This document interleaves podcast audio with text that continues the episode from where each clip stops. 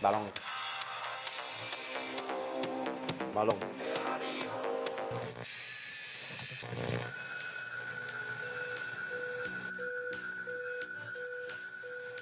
Balón.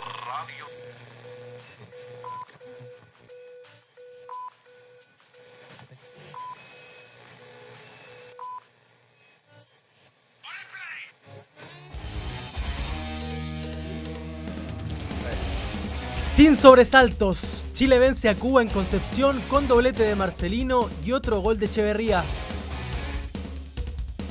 Más tarde que nunca, Manchester City se proclama campeón de la UEFA Champions League y logra un triplete histórico. Toda la fiesta de los Sky Blues la repasamos en Balón Radio. Campeón mundial. Uruguay vence a Italia y se consagra como los nuevos monarcas del Mundial Sub-20. El mejor de la historia, Novak Djokovic se corona campeón de Roland Garros tras derrotar a Casper Ruud, el máximo ganador de Grand Slams. 12 de junio, 12 de junio, 12 con un minuto. Un día más frío que la cresta en Santiago. Hace. Hacemos balón radio, dale. Ah.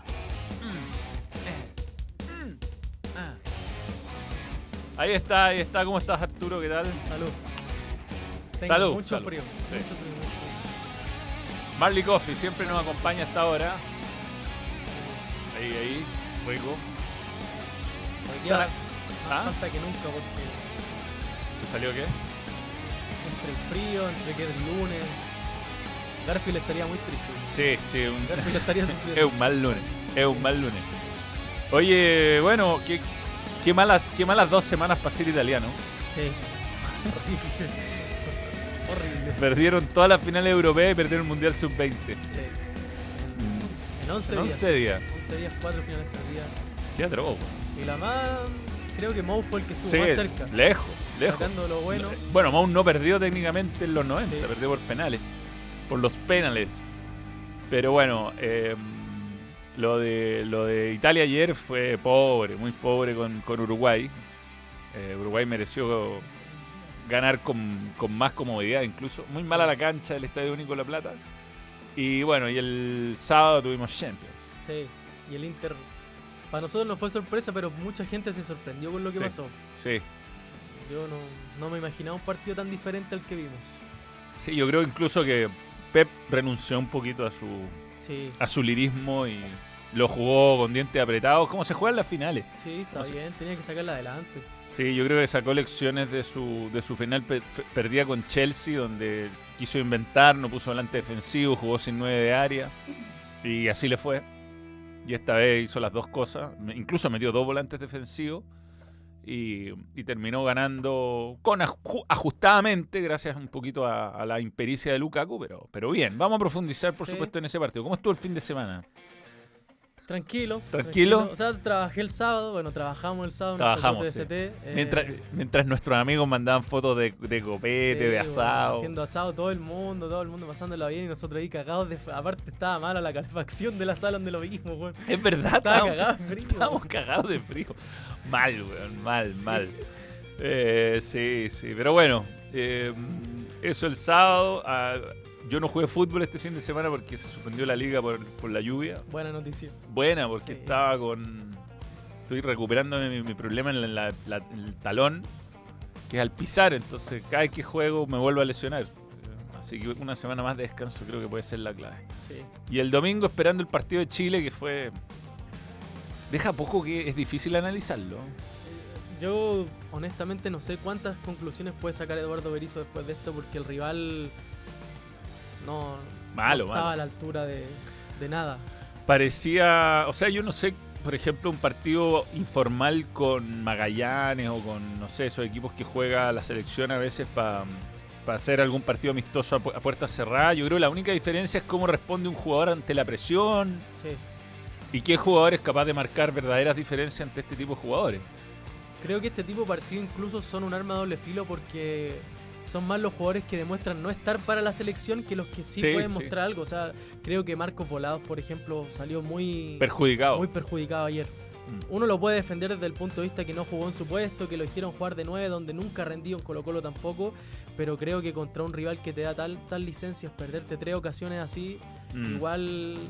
pucha, Sí, sobre todo, sobre todo el, ya, un par de tiros en los palos que puede ser. eh, pero hay una jugada donde va de frente con Sí. espacio para pasarse al arquero, para hacerlo que para florearse. con Aravena al lado, por último Sí. para tocársela solo. Sí. De, de acuerdo, yo estoy de acuerdo que Volado fue un jugador que sale muy perjudicado de este partido por, porque tuvo demasiadas ocasiones y la verdad al 9 se le va a pedir gol siempre. Antes de empezar con el análisis, le damos algunos comentarios. Mucha gente acá, mucha gente anoche. ¿eh? Agradecemos anoche a, a la gente que nos acompañó, altísima sintonía. Eh, Joan Hernández, nuevo miembro, gracias por creer el balón. Eh, tenemos tenemos un- una encuesta, tenemos una encuesta. Eh, después de la Champions de- con el City, Guardiola es el mejor DT del mundo lejos, uno de los buenos, más no el mejor. Le falta dirigir un equipo normal. Eh, sí, top 40, Top no, 40, eh. Top- top- es que lo que pasa de la historia es distinto. De la historia es muy injusto. Sí, pero estamos hablando de la historia, no de- Sí. Mm. Eh, yo diría, yo por eso puse del mundo, porque yo creo que uno tiene que compararse con sus pares. Es, es- es muy difícil comparar a Guardiola con, qué sé yo, a Ribosaki, las reglas del fútbol eran distintas. Claro. O el profesor Lobanowski, místico. Aparte, otra época donde dirigía, y por ejemplo, se dirigía al Manchester City, la tenía que arreglar con jugadores ingleses. No podía contratar eh, extranjeros. Dos. Eso. Pero bueno, eh, vamos a seguir con este tema, después lo vamos a resolver. Eh, hablemos de- del partido. Tenemos algunas fotitos, ¿no? Foticos. Tenemos foticos.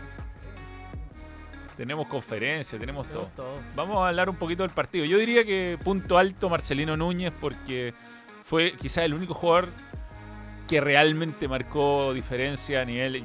Yo juego en una liga muy competitiva y lo demuestro con Sí. dos goles y una asistencia. Se notó, creo que fue el jugador que salió a- al partido con un ritmo distinto, aunque muy errático al principio. Sí, Cometió varios errores. pero tú sabes que perdió, entrega. las, eh, perdió cuatro pelotas, tres de ellas como de las primeras que, que jugó y Sí. después no perdió una pelota más. Partió muy errático, después se fue afirmando. Obviamente el gol le hizo muy bien, que creo que hay mucha responsabilidad del arquero, sí, pero hay que atreverse a rematar desde ahí. Mm. eh, y después se hizo cargo del equipo. Creo que si uno de este tipo de partido algo puede destacar es que siempre es importante que algún jugador tome las riendas, que, que entienda que, que es el jugador con más experiencia en un mediocampo joven como el que había ayer. Y me parece que desde ese punto de vista es positivo. Me gustó Dávila también. A mí también me gustó. Porque lo vimos en lo que juega. eh, me gustó que se hiciera cargo muchas veces de, de la pelota, que la fuera a pedir, que encarara, que, que intentara rematar, aunque no le salió el gol, creo que fue positivo. Altamirano también me gustó. Sí. Pero el tema, por ejemplo, un jugador como Altamirano no le va a exigir este tipo de partidos con un rival competitivo. Que demuestre cositas como las que vimos ayer, pero contra, Claro. contra Bolivia, por ejemplo. Era una zona media compleja esa donde se movía Altamirano. Yo creo que a Marcelino le ayudó la posición, que lo echó atrás, Berizzo lo puso a la altura de, de Williams Alarcón. Entonces tenía más la cancha de frente. Yo creo que jugar de espalda era un poco más difícil porque había 100 millones cubanos Sí. y, por el centro era imposible entrar. Aunque Chile igual se la arregló para filtrar algunas pelotas, pero por las bandas creo que es lo, lo que mejor mostró Chile. Sí, Y ahí yo destaco los trabajos de Dávila y Aravena. Creo que Aravena estuvo muy errático en el área, no fue su mejor partido, pero sí, eh, digamos, le generó mucho espacio a Mena. Mena uno de los puntos altos. Y yo lo pienso, eh, yo pienso que ese es el, el- el comportamiento que tiene que tener un jugador que juega abierto, que, que le sepa abrir el pasillo al lateral. sí. Y Dávila por su lado lo hizo con Mesatú y con Delgado, que termina en gol, de hecho. Sí, creo que Aravena es de los jugadores que uno ya viene hace rato pidiendo en la selección. Con Paraguay ya lo hizo bien. Eh, insisto, este partido es difícil analizarlo por el rival, pero creo que uno le pide a eso a Aravena si juega abierto, que se asocie bien con el lateral, que cuando tenga que entrar al área lo haga bien. Creo que lo único que le faltó fue la resolución en jugadas donde, por ejemplo, pudo rematar un poco Mm. antes y perfectamente pudo marcar uno o dos goles, pero Aravena creo que ya se está ganando un puesto y los laterales también estoy de acuerdo. Sí había mucha facilidad para pasar Obvio. porque realmente era No, un sí. pasillo libre, Cuba defendía, era Cuba libre atrás. era Cuba libre, Por los lados sobre todo. pero Mesatú creo que mostró cosas interesantes. Va a ser siempre importante para un equipo que busca jugar como lo pretende Berizzo, que los laterales pasen y eso siempre le va a hacer muy bien a los punteros. Entonces, Creo que fue un buen partido de Mena y Mesatú y vamos a ver cómo, cómo andan con rivales de mayor jerarquía. Totalmente. Vamos a leer algunos comentarios. Opinión unpopular. Ancelotti es más que Pep, dice Sebastián Gómez. Estoy de acuerdo. Eh, Cuba juega al fútbol como Chile juega al béisbol, dice Iván Illich. Sí. Idea para video. Ay, ¿para qué te traje en finales? Lukaku se gana el primer lugar, dice Seba Sensei. Ayer quedó claro que tenemos jugadores que pueden pasarse cuatro conos y pegarle al arco. Más necesitamos si pueden pasarse a, más necesitamos si pueden pasarse cuatro paraguayos a hacer lo mismo. Eh, sí, sí. Bueno, estamos analizando el partido que no que podemos analizar. También eh, digamos que no es fácil. El rival era muy modesto. Eh, claramente un equipo limitado que más encima, no, al igual que Chile, no podía usar a todos sus jugadores. De hecho, vimos al compañero Marcelino afuera. Sí. Eh, pero que juegan al Norwich. Aurel Hernández. Sí. Eh, pero pero bueno, es lo que toca, hay que ganar. Yo creo que Chile si ganaba 7 a 0 o 3 a 0 como ganó, no cambiaba mucho. el análisis. no.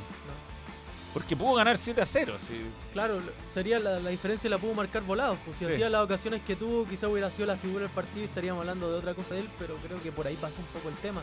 A mí me llamó la atención que Berizzo, por ejemplo, no probara a Maxi Rodríguez, que estuvo trabajando toda la semana. Eh, y es 9. Es 9, y, haber improvisado volado y ni siquiera haberle dado minutos me llamó la atención.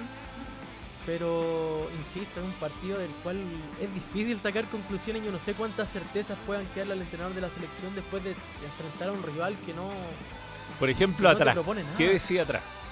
No, Saldivia y Echeverría no. No, no, lo no lo podía evaluar. Campo nada, ¿cachai? Campo nada, nada, nada. No, una salida que la agarró afuera del área. Sí. O sea, afuera del área chica. ¿Mm? Y, y, bueno, yo creo que lo positivo de 30.000 personas en Collao. Eh, lo negativo, los oles. Sí, mal, mal. Pero bueno, el público de la selección eh, tiene mucho que aprender, yo creo, en cuanto a los cánticos y las cosas, no van a sancionar. Me imagino que lo hicieron el porón pom pom. Pero que no, imagínate, nos sancionan por este partido. Y cantándole a los pobres cubanos que. Pobre, era, era muy. Y se lesionaron dos, además. Uno de muy, uno de edad. Sí, sí, lloraba. aparte, era muy. Yo creo que fue medio morboso incluso dejar el micrófono tan abierto. Se escuchaba gritando. Y aparte fue terrible porque lo sacaron y como que la camilla iba solo en la camilla gritando y no había ni un médico al lado.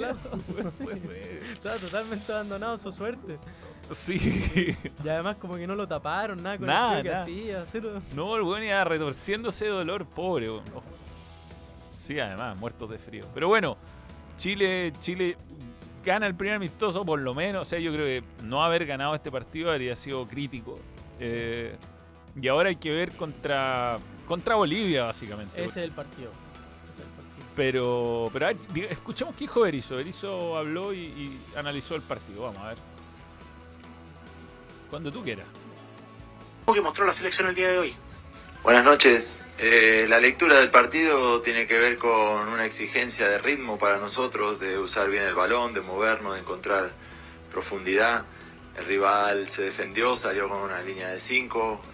al principio nuestro juego era interior, luego lo abrimos muy bien por las bandas. Creo que jugamos un primer tiempo con, con mucha posesión, pero sin tantas ocasiones tal vez. Y en el segundo tiempo, sin tanta posesión, conseguimos más ocasiones. Un partido que nos deja pensar en que gente que debutaba en la selección, que tenía minutos y oportunidad, la ha aprovechado y eso queríamos ver, queríamos ver jugadores y creo que todo el mundo ha demostrado eh, y, devuelto esa confianza de, de, jugar en un equipo adulto como el nuestro. De a poco el grupo va tomando confianza, juega de determinada manera. Hoy jugamos de principio a fin. Ya le digo, el rival no importaba para nosotros, sino nuestra manera de jugar y la mantuvimos de principio a fin del partido con mayor eh, capacidad ofensiva en la segunda parte tal vez, o mejores situaciones, pero siempre dueños del balón y moviéndonos con, dinámica.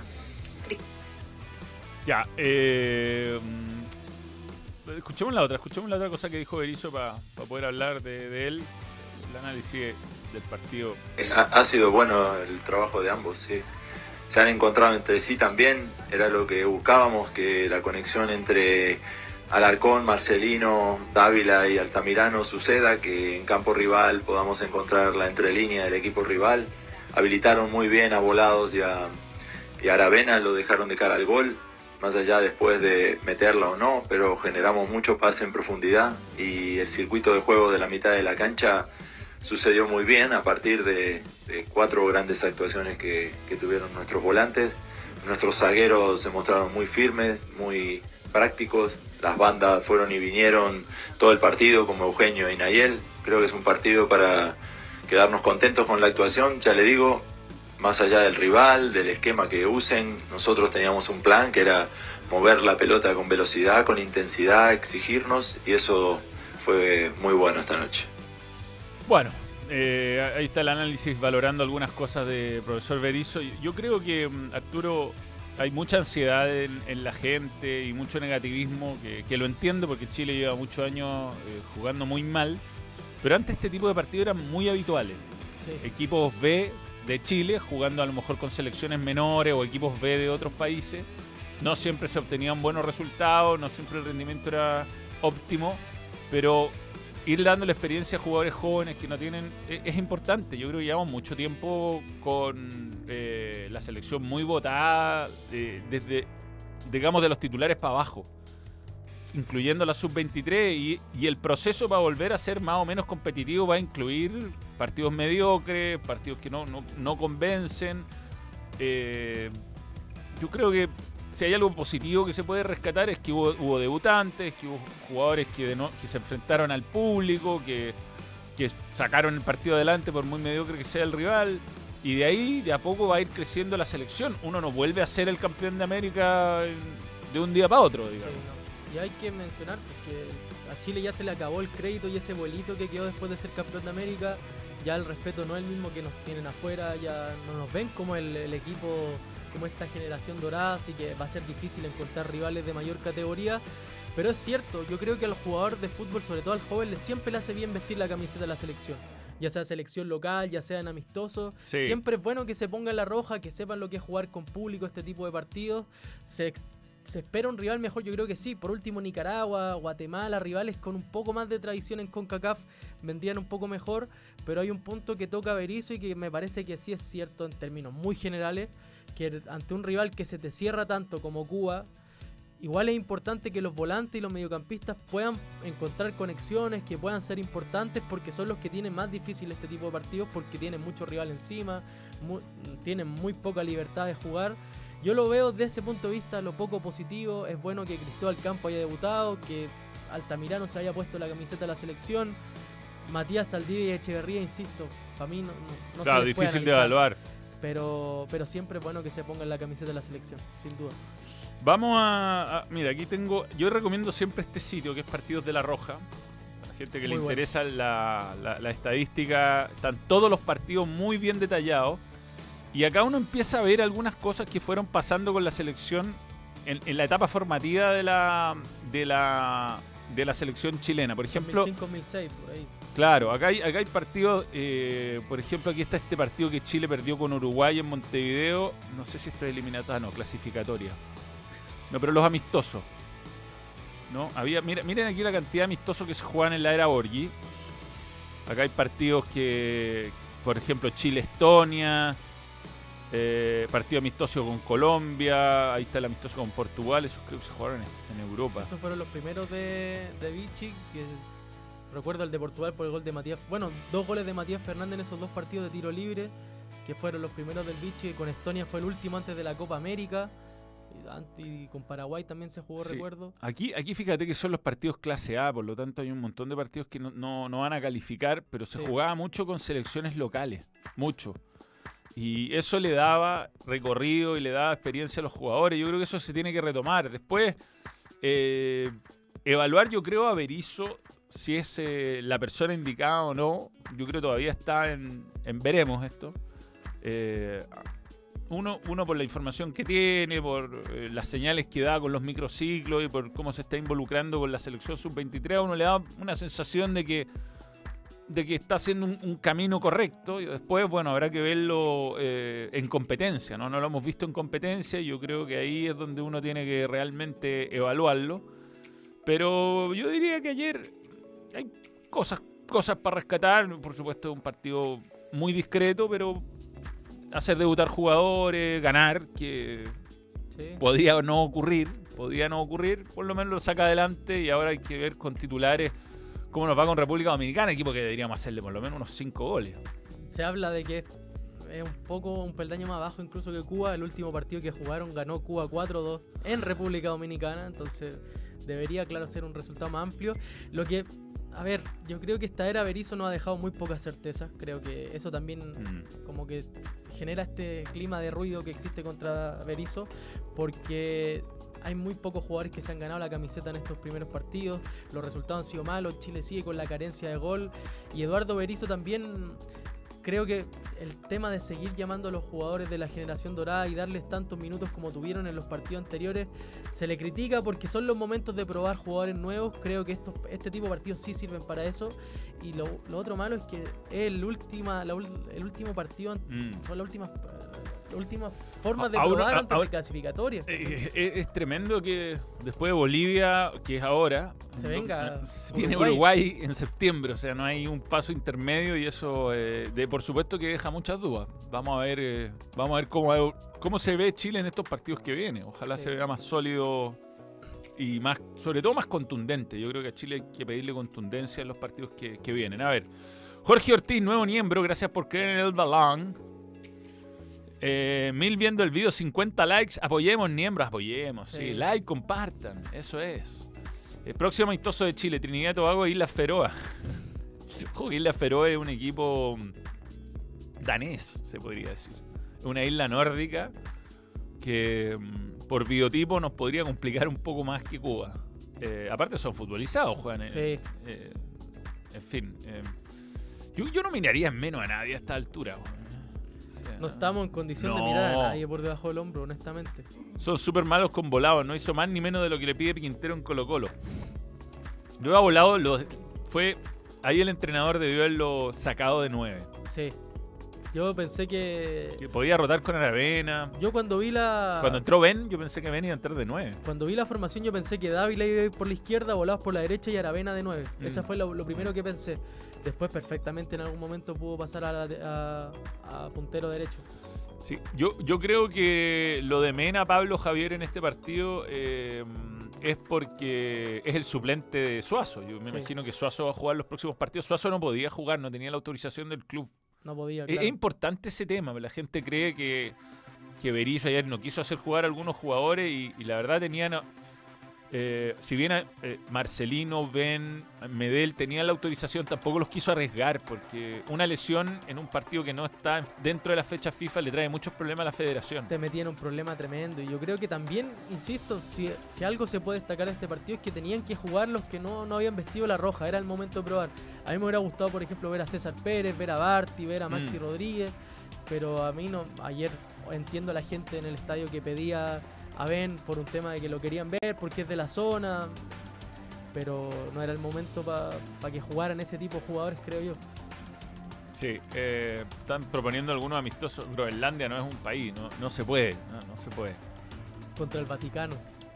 No tiene selección, pero ¿Ya San no? Marino sí. Pero tuvo en algún momento el Vaticano, recuerdo. Pregunta para los que reclaman Berizzo declara si le ganamos a Alemania, ¿qué esperan? ¿Que diga somos terrible malos? No, pero además Berizzo yo creo analizó el partido que le tocó jugar, ¿no? Sí. Aparte, yo, yo no me imagino a Berizzo pidiendo a estos rivales. ¿eh? Yo entiendo que hubo muchos problemas. Uruguay juega con Cuba también, ¿no? Sí. Hay todo un tema de calendario. También no so- nos- ya dejamos de ser esa selección súper atractiva. Sí, tienen sus cuestiones los europeos además. Eh, ¿Por qué no aprovecha de probar nuevos jugadores en el lateral izquierdo? Eh, es que, insisto, Suazo, Suazo es el titular y Mena es el suplente. Entonces, Es una posición bien cubierta. De las Sí. pocas que ya hay más o menos certeza de quién puede jugar. sí. Y tampoco hay mucho en el medio local, ojo, si la mayoría de los laterales izquierdos ya son de una dama avanzada, tampoco hay uno que, que se sobresalga por el nivel, entonces es difícil. Bien, eh. Ya. Eh, antes de seguir adelante, eh, tenemos que contarles que. Aquí está. El fútbol. chi- eh, Este, voy a leer. Juega seguro con los mejores torneos del mundo, con las mejores cuotas del mercado en Betson. Regístrate y obtén un free bet de 10 mil pesos con tu primer depósito de 10 lu- desde 10 lucas. Como Iván, Iván, que lo tuvimos el lunes. ¿eh? Sí. Buena entrevista. Muy bueno, salió en todos lados. Sí. Poco, Poco crédito. crédito. Poco, poco. Como Iván, como los que saben siempre en Betson.com. Bueno, ha fallecido hoy un personaje muy eh, emblemático en la historia del fútbol y de Italia. Sí, No voy a, a ahondar en opiniones políticas ni sobre sus comportamientos personales, que tiene historia de todo tipo. Pero dejó un legado muy importante en el fútbol y sobre todo en el Milan. O sea, una leyenda. De hecho, me llamó mucho la atención, pese a lo controversial de su, de su figura, con, con todo lo que significa ese que te critiquen por cualquier cosa que hacen, que jugadores como Kaká, Pirlo, varios salieron eh, ag- agradeciéndole Sí. y reconociéndole su legado futbolístico. Esto es todo lo que ganó con el con el con el Milan. Silvio Berlusconi como presidente ganó 8 Scudetto desde 1988 hasta 2011. Lo pescó muy mal el Sí. Milan, ¿ah? lo pescó muy mal y lo llevó a ganar 5 Champions, la del 89, la del 90, la del 94, la del 2003, la del 2007, dos Mundial de Clubes, perdió uno con con el Boca. con Boca y con Chile. No, con Boca perdió uno, sí. Sí, con Boca perdió. Le ganó uno a Boca y perdió uno con Boca.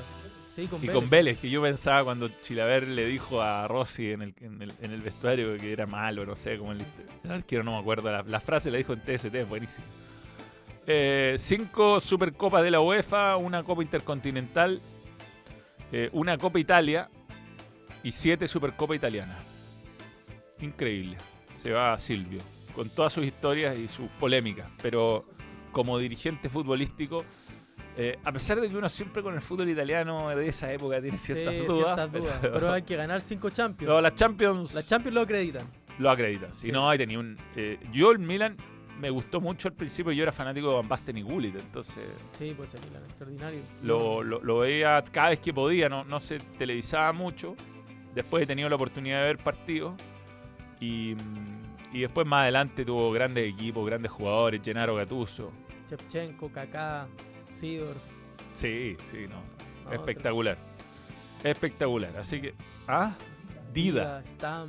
No, el, el, el Milan de principios de, lo- de los 90 y principios de los 2000 era Con eso en el PES, en el Winning Eleven sobre todo. Sí. Ma- Masacráis con Chevchenko y Roberto Carlos de Sí. delantero, uno por la derecha y el otro por la izquierda. Shevchenko era extraordinario en el PES. No, no, pero el, el, el, el hace- era- lo hackeáis mal Sí. jugando con Roberto Carlos y Chevchenko.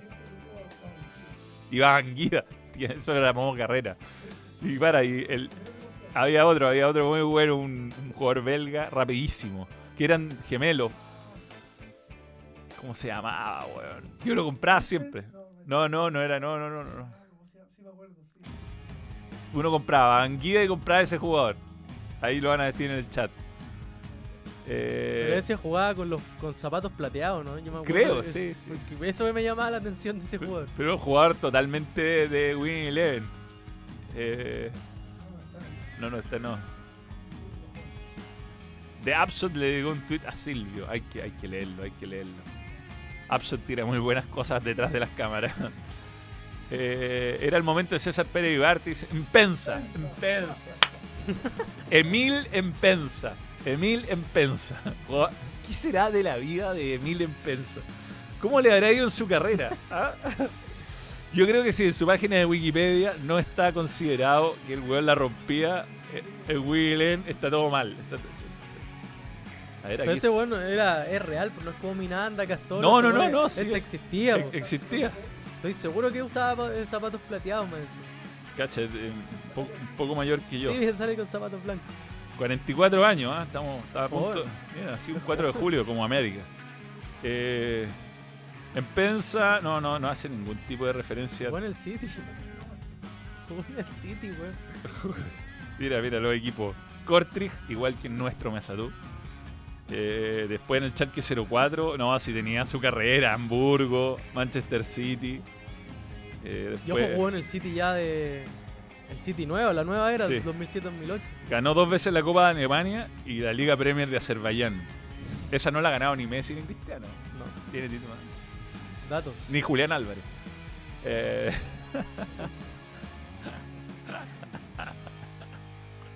Oye, es terrible, es terrible. Es terrible, es terrible. es terrible. Weón no entró.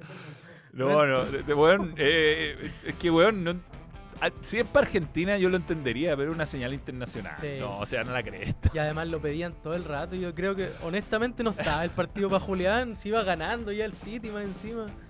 Yo creo que es el, el cambio cuando se lesiona De Bruyne puede haber Pudo haber sido, sido, sí. pues ahí era, Sí, pero pre- prefirió a Foden y el tiempo le dio la le razón. apuntó, sí. Sí, sí, sí. Pero mm, tenemos alguna alguna No, pero increíble. No, sí, ¿quién se pasó? ¿Las bajaste? Está el teléfono. No, se fue al chancho. No. Y, y también cuando, bueno, ponían lo de Lautaro, Lautaro subcampeón, weón. Una nota de 5 minutos así con, con los gestos de Lautaro durante la final. No, se pasó. Sí, a ver, a ver, por acá tenemos alguna. Contra San Marino no ganan hace como 300 partidos. No, no es tanto, pero tienen el récord, creo, 120 partidos. No, pero esto tiene que ser, un- no puede ser verdad. Esto, Esto es- no, es meme. Este es meme. No, no es verdad. Pero no dista de la realidad. Mm, no No, sé. dista. Este es un meme de...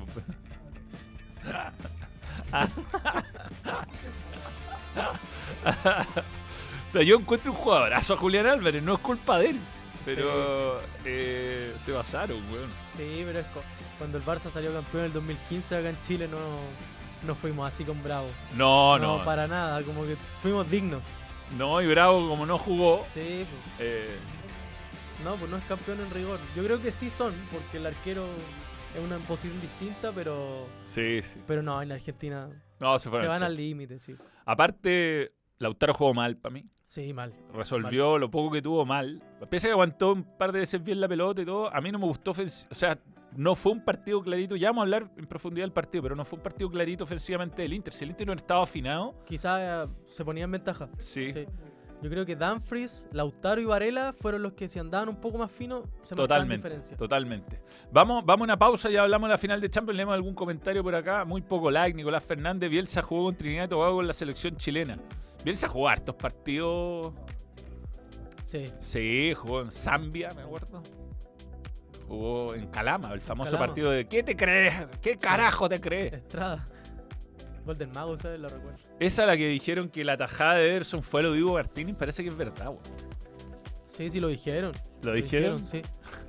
Pero bueno, nada que ver. O sea, la del Dibu está mucho más encima, encima. Así como que Aparte le la de, Dibu mal. es, la de Dibu es una tajada. A Ederson le rebotó la pelota. Rebota, sí. Le rebotó, no hizo nada. Estaba No, parado ahí. Bueno, la decían por la del final, la del último minuto. La- el cabezazo de, de Achervi parece que fue. Di Marco el mejor. Ya vamos a hablar de eso. Y es bien goles de Messi a campeones de la Champions. ya, vamos a, la, vamos a la pausa y volvemos. Betson.com, la marca global de apuestas que te permite jugar en tu moneda local. Apuesta por tu equipo favorito y recibe las ganancias directamente a tu cuenta bancaria. Regístrate ahora en Betson, tu sitio de apuestas online. Hola, soy Esteban Paredes y estos son mis tutoriales de precisión. Hoy les voy a enseñar el gol que hice en el clásico.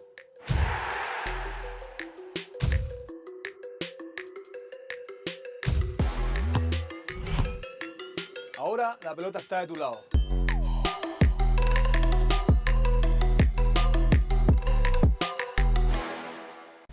Hola, soy Esteban Paredes y estos son mis tutoriales de precisión.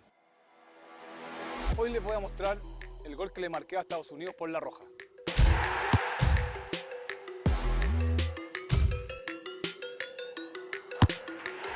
Ahora la pelota está de tu lado.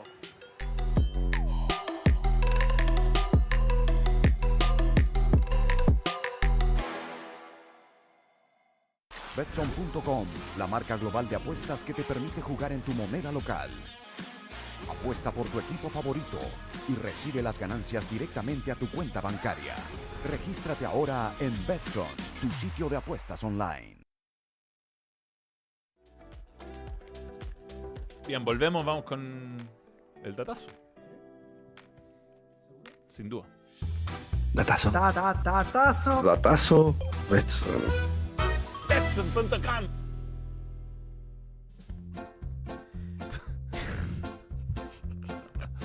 Esta Qué semana- coqueta imagen de, de. Mancini. Estupendo, sí, hay que decirlo. Oye, está Sí. un poco abajo ese chart. Sí, quiere mostrar más de lo, de lo debido. Bueno, oblicuo todavía. Sí. Esta semana se juegan las semifinales de la UEFA Nations League entre Italia y España. En los últimos 10 partidos entre ellos, Italia so- solo suma una victoria, 4 derrotas y 5 empates. No, no se ve preocupado, profe Mancini. Vamos a ver.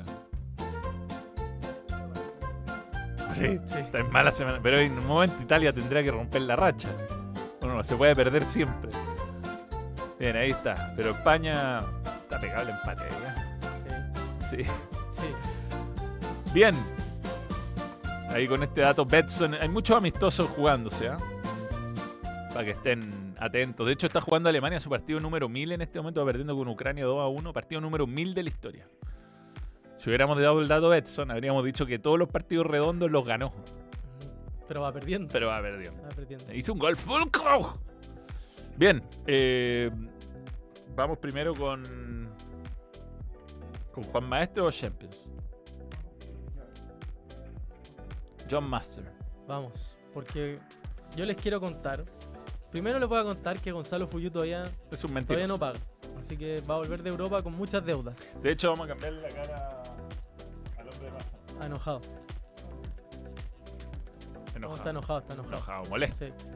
Pero yo les quiero contar que este mes de junio, Juan Maestro se suma a Balón Radio. Los maestros del sándwich chileno se incorporan a nuestro programa para acompañarnos con los mejores sándwiches a lo largo de todo el país. Les adelantamos que junio es el mes de Juan Maestro, donde estaremos anunciando varias sorpresas los próximos días. El mejor sándwich con ingredientes frescos y la inigualable mayo casera, pídelo online en juanmaestro.cl o descarga nuestra app para canjear las mejores promos. Ahí está el QR y ahí abajito están esos Deberían llegar a el colmo ya está. Sí. Lo de Fuyu eh, prometió, además, se, se Sí. llenó, se llenó la boca de promesa. En fin, en fin. Es fácil hablar, como decía el doctor Vino. Sí. Además, dijo que Sí. iba- sí, todas las semanas salía campeón el City. Más no, más no. Pero bueno, tendremos que nosotros ir en busca de nuestros propios Juan Maestros. Sí, A esta altura, no queda otra. Bien, vamos a leer algún super chat. La prensa argentina con su comportamiento hizo que nunca apreciara al tremendo jugador que es Messi porque me tenían las gónadas llenas de... Pasa un poco eso, ¿ah? Pablo José Río Barahona, que a veces es tanta la alabanza que, que uno termina eh, empalagado, Sí, tal yo creo que muchos de los haters de Messi en gran parte es por eso, porque le sacaron un poco la. Sí, sí, sí. Eh, Ju- Juve Rodríguez López. Juve. Juve Rodríguez López, nuevo miembro, gracias por creer en el balón. Eh, bien, va- cuando Pep lleve un equipo como el Málaga cuarto de final de Champions, hablamos de buenos técnicos. Buena comparación, buena comparación. Bueno, hablemos de esta final, eh, Arturo, que creo que fue un partido muy táctico Sí. eh, que no le gusta quizás al... al- al- al- Mucha gente no, no sigue la Champions y ve solo este partido y por los antecedentes o ve las semifinales y por lo que le había hecho al Real Madrid se imaginaba que quizás iba a ser una masacre. Y, y creo que estuvimos toda la semana hablando más allá de, de las preferencias de cada uno en este panel, incluso Gonzalo que es guardiolista a muerte, sabía que esto no iba a ser un partido fácil y creo que así se dio, muy difícil y que se definió por detalle al final. Sí, y muy bien planteado por Inzaghi sobre todo. Yo creo que Inzaghi planteó muy bien el partido al principio y después no lo supo trabajar durante el partido. Pero el ingreso de Brozovic, aunque mi italiano estaba lesionado, es cierto, pero Brozovic para mí hizo un primer tiempo extraordinario. Eh, el City no estuvo cómodo y estuvo muy errático en la primera mitad. A mí me llamó mucho sobre todo lo de Gundogan, que perdió muchos balones en el comienzo del partido, Sí. se le notó un poco la, la presión que tenía el Manchester City, porque todo el mundo hablaba de que, claro, iba a ser coser y cantar para el equipo Guardiola, pero se sabía que no iba a ser así porque el Inter era un equipo bravo. Di Marco, para mí, el mejor del primer tiempo. eh, y insisto, si el, si el Inter hubiera estado más fino en los últimos metros, si Lautaro hubiera hecho un buen partido, si Varela hubiera podido estar más. Yo, más yo diría preciso. que hay, hay una diferencia entre el trabajo defensivo que tuvieron Varela, Quitaría, perdón, eh, Çalhanoğlu. Chalanoglu y su trabajo ofensivo. Los Sí. dos defensivamente muy bien, muy bien. Y aparte eh, dejaron libre a Stones, como que era una, una forma de jugar donde Stones quedaba libre y tenía que él resolver las jugadas de ataque, Sí. porque por la posesión el City lo que busca es siempre un hombre libre. Y ese hombre libre, si es Haaland va a ser gol, si es Gundogan va a ser gol. Entonces el Inter un poco apostó a que ese hombre libre cerca del área fuera Stones. Y se notó que era Stones. Sí, claro. Se resolvía mal. Tiró un par de veces al arco, desviado, eh, y después hacía jugadas un poco obvias, ¿no? Eh, igual es un jugadorazo, ¿no? Sí. Eh, pero, pero no era el tipo que a lo mejor, o sea, si tú tenías que tirar los dados y decir quién me va a resolver el partido, probablemente no sea Stones. Y eso le salió muy bien. Y después, lamentablemente, para el, Inter, todo quedó atrás, todo, todo se echó a perder por un rebote. Un rebote además muy desafortunado. Sí. Así como la fortuna que tuvo en el cabezazo que se pierde Lukaku el Manchester City, que pega en Rubén Díaz y perfectamente pudo ser autogol. Al City le pegó en el trasero a, a, a Cherby y la pelota queda mansita, Sí. mansita, casi que frenada. Y bueno, Rodri definió como Definió muy bien. Porque Sí. algunos dicen que no, que de suerte no, él la quiso poner ahí. está Sí, claro. sí. Por cómo pone el pie, por cómo busca, pero Además, ve a los dos jugadores del Inter en línea y ve el espacio y la pelota hace un efecto por fuera, los dos es un golazo. sí. En términos generales no fue un buen partido. Creo No. que sí, un partido interesante de ver por lo que se jugaba, pero, pero el City en ningún momento lo vi cómodo en la cancha. Salvo cuando después del gol Bernardo Silva empezó a jugar, empezó a encarar, como que enfrió un poco el asunto en esos momentos. Pero más allá de eso, el, el Inter en ningún momento creo que, que se dio por perdido como perdedor. Mm. Estuvo muy cerca de llegar al gol por dos situaciones que creo que Lukaku... No, le- yo- Lo a de ver, Lukaku es para analizarlo. quizás Aparte- el cabezazo de Di Marco lo sacaba Rubén Díaz. Sí, yo creo que no era gol. Es difícil, es difícil. Pero- nunca, nunca se sabe. Sí le critico en esa jugada a Lukaku no intuir que el balón iba a ir al palo. Mm. Era muy fácil intuir que por lo como por la, Claro. la trayectoria del balón, un, un 9 ahí que se le pide que, que sepa dónde va a caer la pelota para el rebote. Creo que ahí está un poco lo que se le puede criticar y en el otro que simplemente no le da dirección, se la tira a donde estaba Ederson. En la final sub-20 ayer Uruguay, el cabezazo del triunfo Sí, fue lo que te había hecho, hecho Lukaku. claro. Cabecear pegado al palo un misilazo y luego Lu- le se quedó con la pelota muy encima y yo creo que le, le vino un su- susto, sustito. Sí. De verdad puso la cabeza, no cabeció, fue como... Y claro, o sea, si uno ve el, el mundial, no está ni ir tan lejos. En el mundial, eh, Lukaku perdió cinco ocasiones claras contra Croacia que podrían haber significado el- eh, la clasificación de Bélgica a los octavos de final. Ahora nuevamente falla en esta instancia, pero creo que, que incluso Lukaku desde el primer minuto hubiera podido aportar más de lo que aportó Seco. Creo que Seco era más para el segundo tiempo, en este partido en particular. Puede ser, puede ser. Porque el City dejó espacio, el City, el Inter cuando lo presionó le hizo daño y en ese punto a mí me genera también Dumfries muchas veces tuvo ventaja por la banda derecha en el primer tiempo y no supo nunca resolver bien. Sí, bueno, ahí se notó la diferencia de jerarquía. Sí, se notaron los 914 millones contra los 500 que vale el Inter. Es verdad, ahí hay, ahí hay una gran diferencia. Bueno, Kevin De Bruyne, mala, mala final, lesionado de nuevo, mala suerte. La otra fue distinta, eso sí, porque recibió un golpe acá, acá un problema muscular. Eh, pero me parece que no estaba jugando, no sé si habrá estado tocado todo el rato, no estaba haciendo un buen partido, más allá de que por supuesto le puso una pelota de gol a Haaland, eh, es un jugador que es extraordinario, entonces algo va a hacer. Pero era de los que estaba incómodo. Sí, De hecho creo que fue un punto importante la salida de Bruyne porque Foden fue el que logró abrir un poco el partido, un jugador con mucha más movilidad que cuando se atrevió a encarar hizo mucho daño. Tuvo el segundo gol con un giro espectacular que termina en un mano a mano que creo que Onana le intuye bien lo que iba a hacer. Pero ahí creo que también está el punto de quiebre este partido porque Foden descolocó un poco lo que venía haciendo Brozovic, eh, complicó un poco más el mediocampo del Inter. pero- generó más, más despliegue, creo. yo. Sí, Como que De Bruyne eh, no, no un jugador especialmente rápido en carrera, digamos, rápido de mente, pero no en carrera.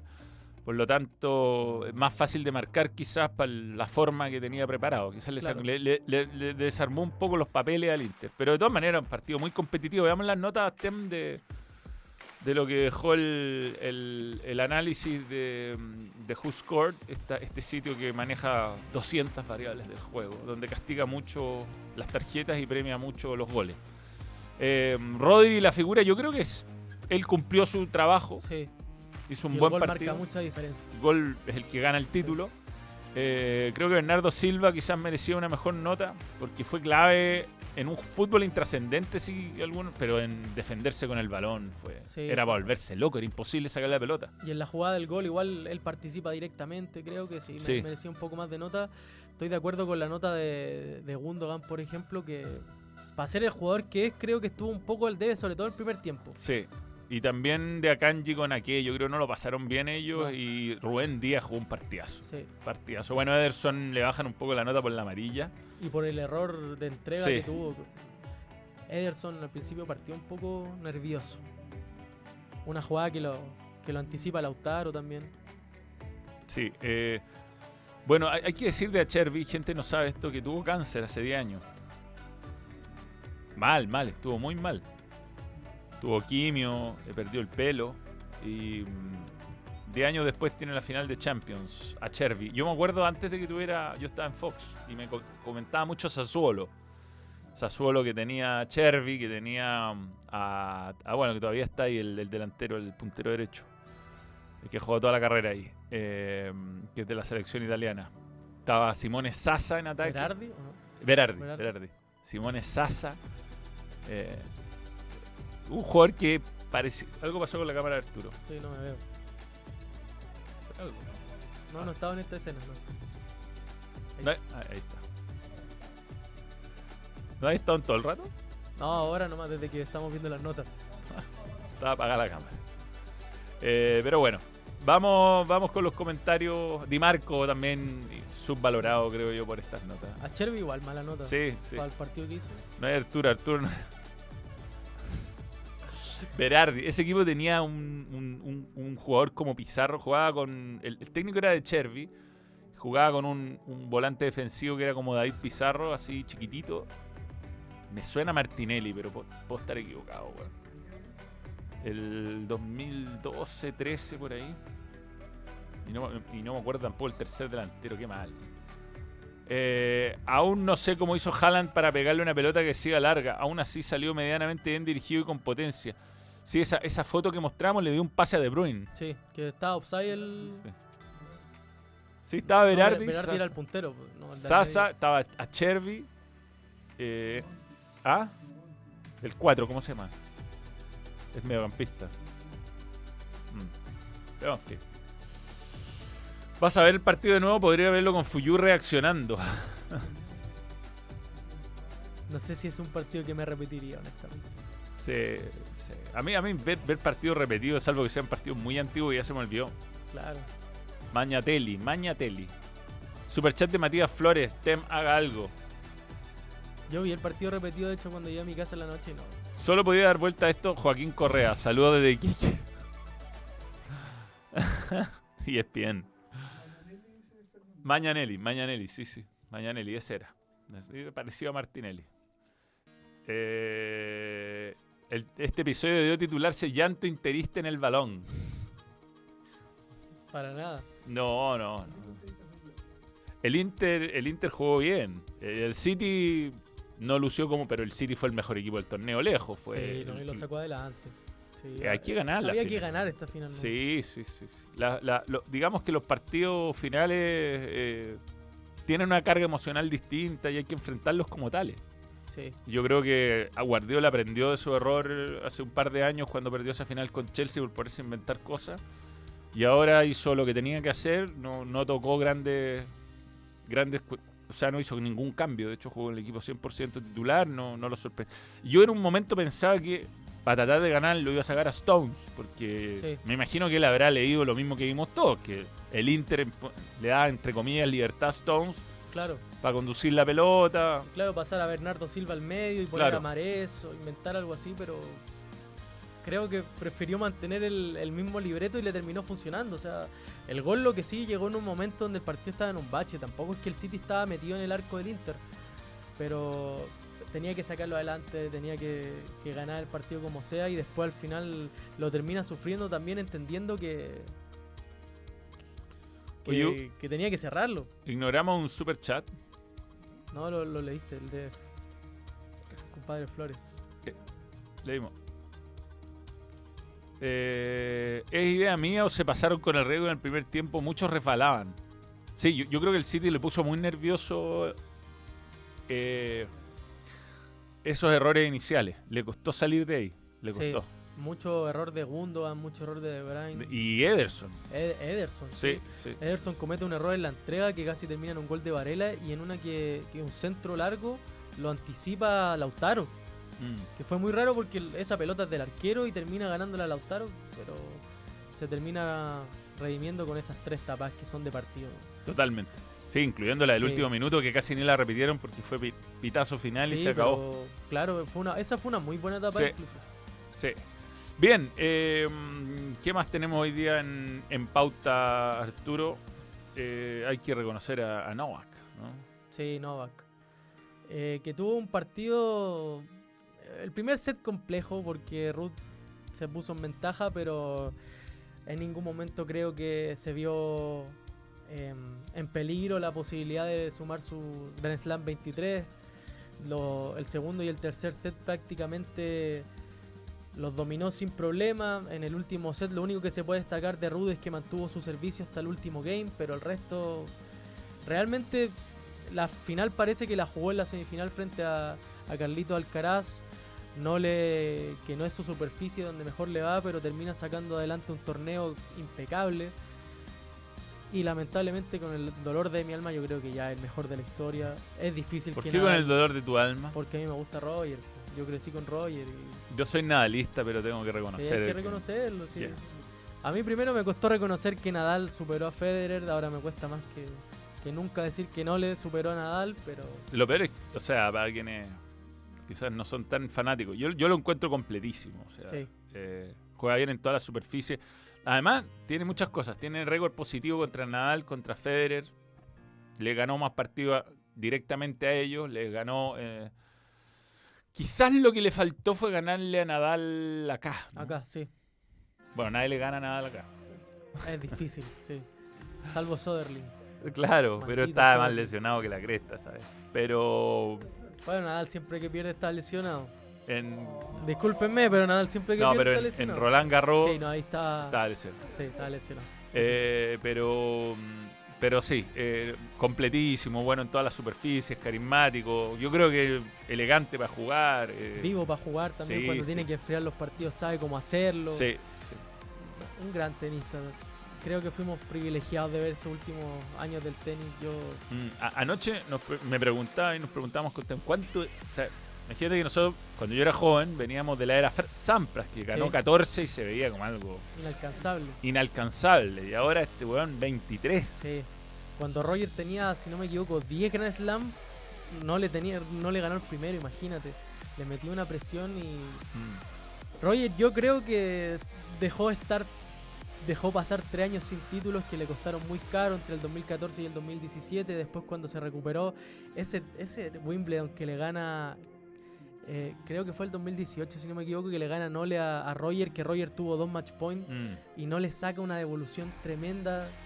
Ese tipo de partidos hablan de la, de la grandeza del de- serbio, que sí, bueno, es un jugador que bajo presión es de esos jugadores que tenías que matarlo prácticamente para ganarle un partido y no, un tremendo campeón de verdad que, que marcó una era y, y yo creo que le quedan dos o tres años.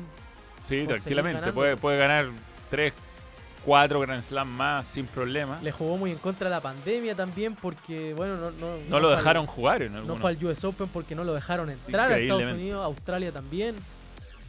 Eh, y y hay otro detalle para este tipo de cosas. Para que ocurra que un jugador llegue a este nivel, hay que apurarlo. Porque si sale uno que es mejor que cualquiera de estos, pero sale solo, Sí, tarde o temprano se va a desmotivar. O sea, yo creo que los grandes jugadores se, se forjan en las grandes rivalidades. Sí, es que no le tuvo eso, porque desde el principio tenía dos muy bien encima de él, lo alcanzó, que es el gran mérito. Quizás si a Roger le hubiera tocado ser un poco más contemporáneo a Sampras, o si hubiera tenido otros rivales entre el comienzo de su carrera de, de esa jerarquía, hubiera sumado desde antes más Grand Claro. Slam. También Roger Federer tuvo todo un tema de que le costó, la, le costó madurar. Si Roger Federer no era el caballero que vimos todo, al principio rompía raqueta, era bien, bien extraña su forma de ser. Quizás tuvo un trip. Sí, pero Puede ser. Pues yo creo que se casó, ahí cambió. sí, ahí cambió. Maduró. Ojo, nosotros podemos decir que Fernando González tiene eh, historial positivo con Nole. Mira, 2-1. 2-1, es Sí. verdad. Está Fernando González, qué mala suerte. weón. Sí, weón. Le tocó perder. Yo me acuerdo por lo menos 3, 4 torneos que le ganaba uno de los dos. Y después le toca con Le el tocaba otro. en el otro. Sí. No, era imposible ganarle a los dos. Australia, Roma, Sí, sí, sí. La- lo- de Londres. Londres. En Londres le gana a Federer, creo, o a Djokovic en semifinal. Ah, en el. Pero en, En el los Juegos. Olímpicos. No, no, en Londres no participó. Participó en. No, si Londres gana medalla de plata. No, Fernando pues si González. Fernando González se retira el 2012. Ah, en Beijing, marzo, en Beijing, Beijing. entonces, Beijing. En Beijing le gana a Blake y pierde la final con Nadal. Con Nadal. Sí. Y Na- el Nadal, ese fue el mejor Nadal cuando le quita Sí. el número uno a Roger Federer justo después de, de los No, Juegos sí. Olímpicos. No, si tuvo mala suerte. Increíblemente Fernando González no ganó. Cuando llegó a cuartos de final en Wimbledon estaba el, el Federer Prime. Después cuando Mm. le tocó la final de Australia también Federer estaba en su mejor momento. ¿no? Sí, era con Soderling. Era con Sorli. Ahí Porque era. ahí quizás Federer le hacía partido ese 2009. Sí, ¿no? sí, sí, pues en Arcilla le podía ganar. Sí, le podía ganar. Bien, eh, Adidas.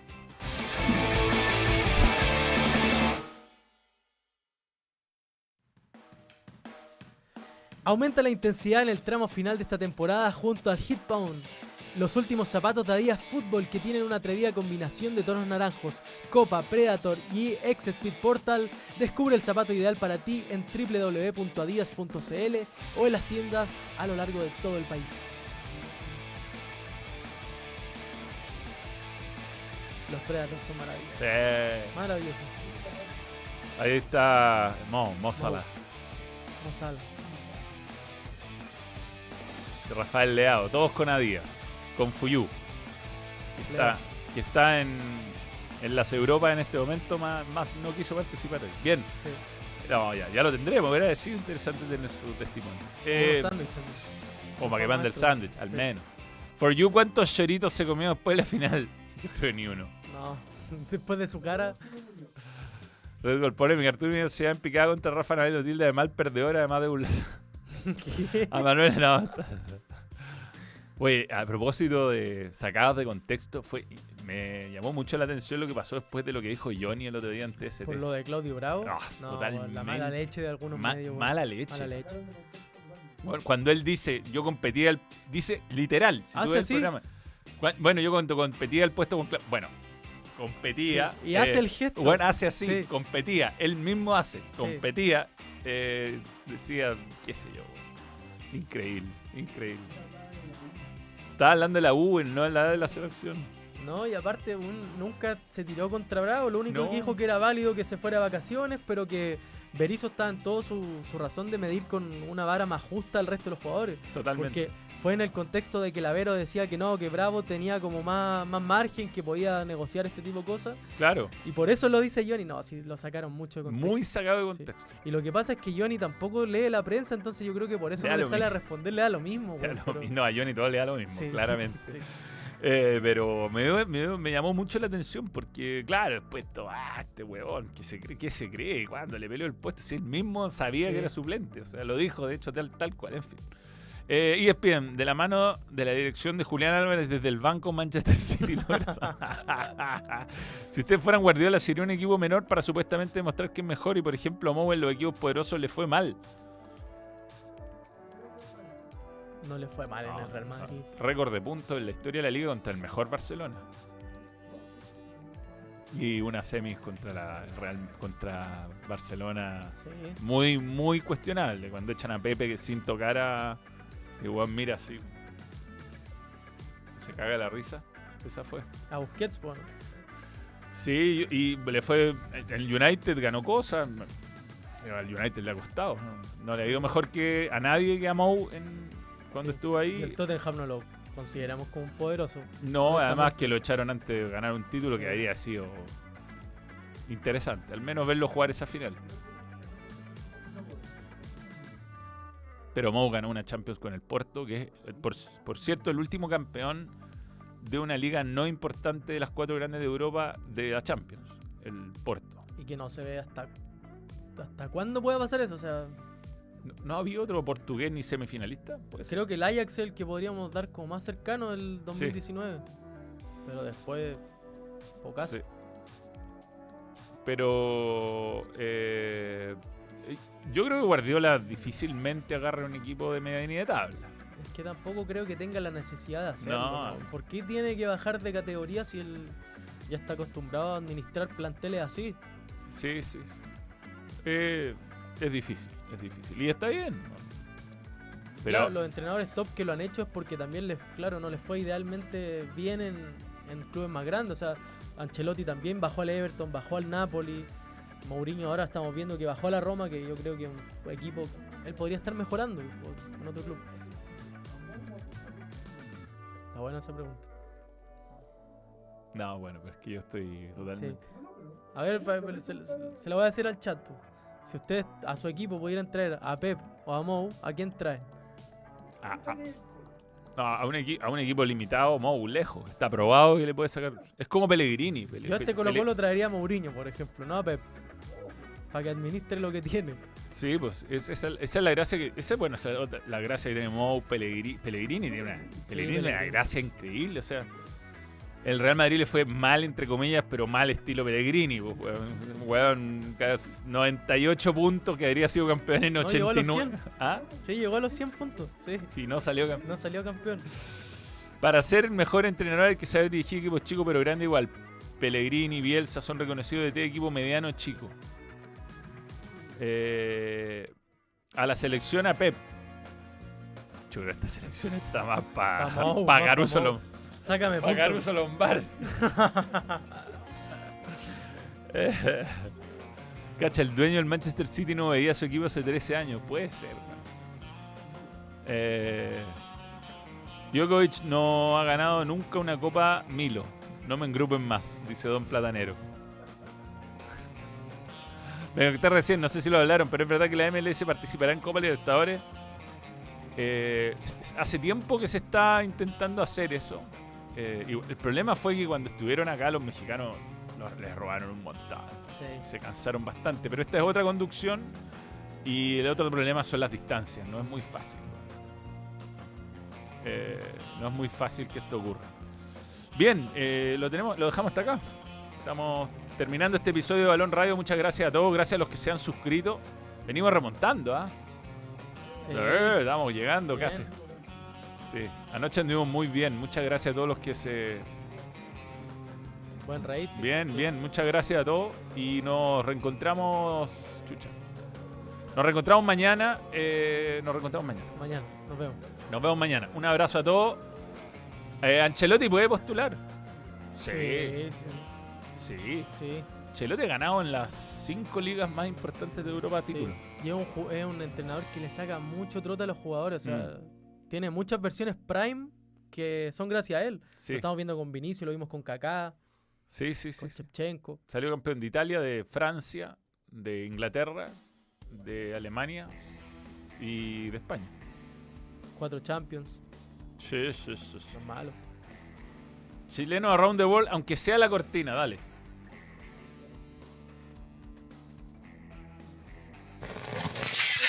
Around the World.